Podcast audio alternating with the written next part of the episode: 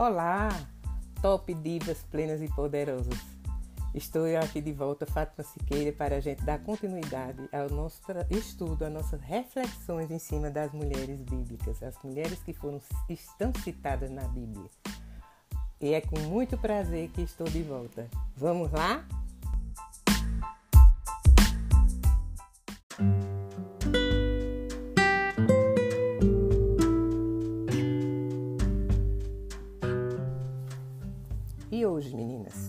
Nós vamos conhecer a história de Rebeca. Quem era Rebeca? Ela era a esposa de Isaac. Ela teve com ele dois filhos gêmeos, Jacó e Esaú. E o que ela fez?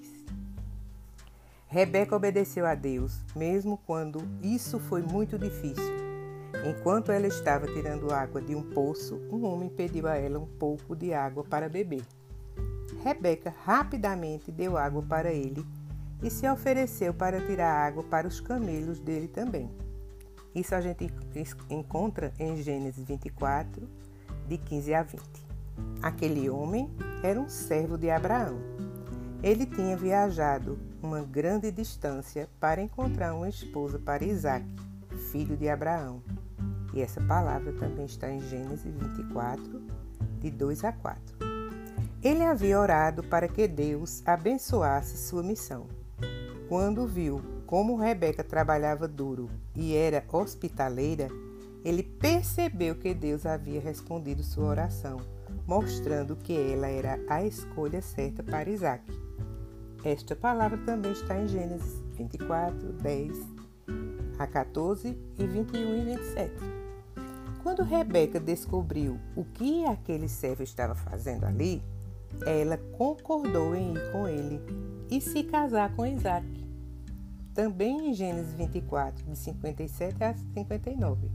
Mais tarde, Rebeca se tornou mãe de dois irmãos gêmeos. Deus havia revelado para ela que o filho mais velho, Esaú, iria servir ao mais novo, Jacó. Também a gente encontra essa palavra em Gênesis 25, versículo 23.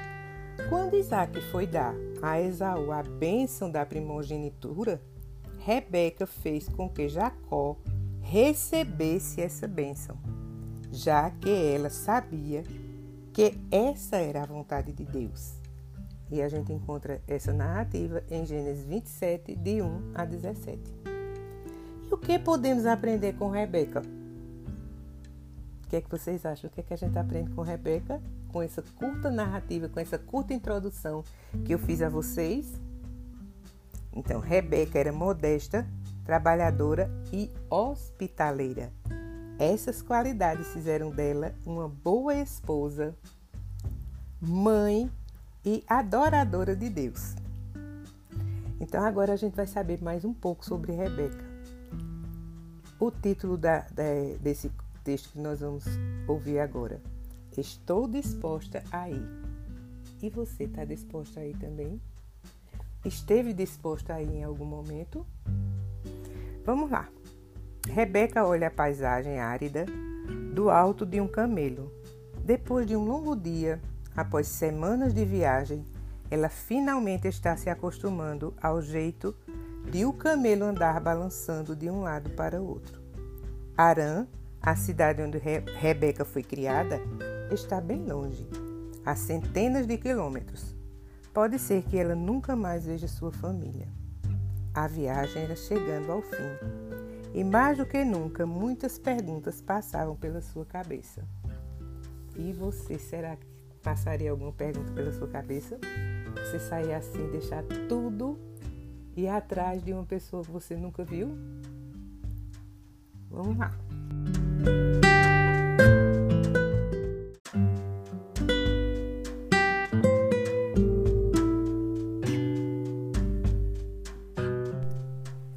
Dando continuidade, a caravana já atravessou boa parte de Canaã e agora está num terreno, num terreno mais difícil, no Negueb. Está em Gênesis isso na, em versículo 62 do capítulo 24.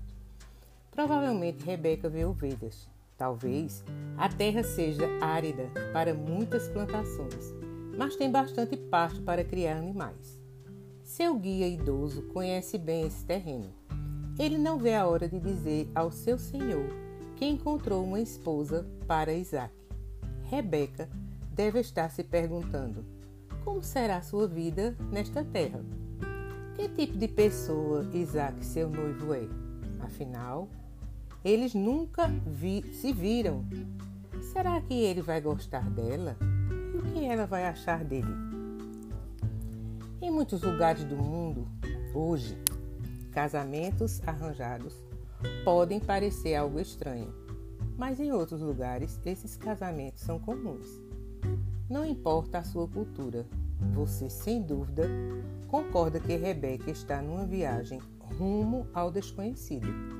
Com certeza, ela é uma mulher de impressionante coragem e fé. Também precisamos dessas qualidades para enfrentar mudanças na vida. Além da fé, Rebeca demonstrou outras belas qualidades que não são muito comuns hoje. Vocês concordam? Imagina se nós aqui, é, pernambucanas, é, caruaruenses, fôssemos obrigadas a casar com pessoas que a gente nunca viu, que a gente não conhece, que a gente não sabe os costumes, que a gente não sabe qual é a cultura a gente conhecendo, a gente passando um tempo é, se conhecendo, namorando, já é difícil uma relação.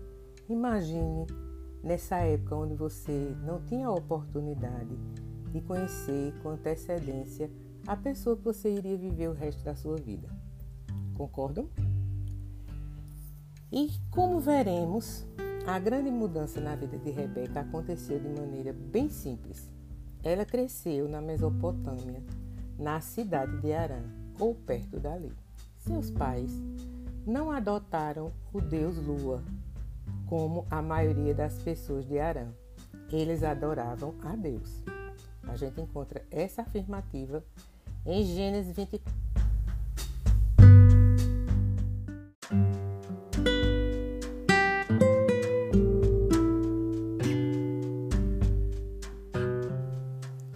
Rebeca se tornou uma mulher muito bonita, mas não se preocupava apenas com a aparência. Ela tinha boas qualidades. Era uma mulher determinada e decente. Sua família não era pobre, pois tinha condições de ter servos, mas isso não quer dizer que Rebeca era mimada ou tratada como uma princesa. Ela era esforçada e trabalhava muito, assim como muitas mulheres da época. Rebeca realizava serviços pesados, como buscar água para a família. No fim da tarde, ela colocava um jarro no ombro e ia buscar água no poço. Essa narrativa a gente encontra em Gênesis 24, 11 a 16. Certo dia, depois que ela tinha enchido seu jarro, um homem idoso correu ao encontro dela. Ele disse: Por favor, Dê-me um gole de água do seu jarro. Foi um pedido simples e feito com muita educação. Rebeca viu que o homem tinha vindo de longe. Sem demora, ela tirou o jarro do ombro e deu água para o homem. Não era apenas um gole de água fresca, mas o suficiente para matar a sede. Ela viu que Aí perto havia dez camelos ajoelhados e os bebedouros ainda não estavam cheios de água. Rebeca percebeu que o homem bondoso a observava atentamente. Ela queria ser muito generosa, por isso disse: Tirarei água também para os seus camelos até que fiquem saciados. E essa narrativa está em Gênesis 24, de 17 a 19. Veja que Rebeca não estava disposta apenas a dar água para os dez camelos, mas a trabalhar até que matassem a sede. Gente, vocês sabem quanto de água um camelo bebe? Sabe não, né? Então eu vou dizer a vocês. É, em média, 95 litros de água. Imagina, 10 camelos ela tirar daquele poço água para dar 10 camelos. cada um toma 95 litros de água. Meu Deus do céu, será que nós seríamos capazes de fazer, de praticar essa ação com alegria no coração? Então vamos lá. Se os dez camelos estivessem com muita sede, Rebeca teria horas de trabalho pela frente. Mas parece que os camelos não estavam com tanta sede. Sorte dela, né? Só que Rebeca não sabia disso. Ela estava disposta, até mesmo ansiosa, para fazer o que fosse preciso para mostrar hospitalidade àquele desconhecido. Ele ficou contente com a ideia de ela pegar água. Então ficou observando atentamente enquanto ela corria para lá e para cá, enchendo e esvaziando o jarro, vez após vez. Essa palavra está em Gênesis 24, de 20 a 21. E Rebeca era trabalhadeira e hospitaleira, né, gente? Diante de tudo que está até aqui dito e escrito na Bíblia, é um excelente exemplo para nós Vivemos numa época em que o egoísmo é bem comum, concordam? A gente está num tempo onde as pessoas não olham para os outros, não é verdade? Então vamos ver. Conforme foi predito, as pessoas só amariam a si mesmas e não estariam dispostas a fazer sacrifício pelos outros. Isso está escrito em 2 Timóteo 3, de 1 a 5. Os cristãos que lutam contra essa é, tendência devem refletir no exemplo dessa jovem que trabalhou tanto para tirar água para aquele homem idoso. Com certeza, Rebeca percebeu que o homem a estava observando. Ele não olhava para ela com más intenções. Seu olhar refletia admiração e alegria. Quando Rebeca finalmente terminou, ele lhe deu joias preciosas. Então perguntou: Diga-me, por favor, você é filha de quem? Daí ele perguntou se havia lugar na casa do pai dela para ele passar a noite. Quando ela disse de que família era, o homem ficou ainda mais contente. Talvez empolgada com a reação dele, Rebeca disse: Temos tanto palha como muita forragem e também um lugar para passar a noite.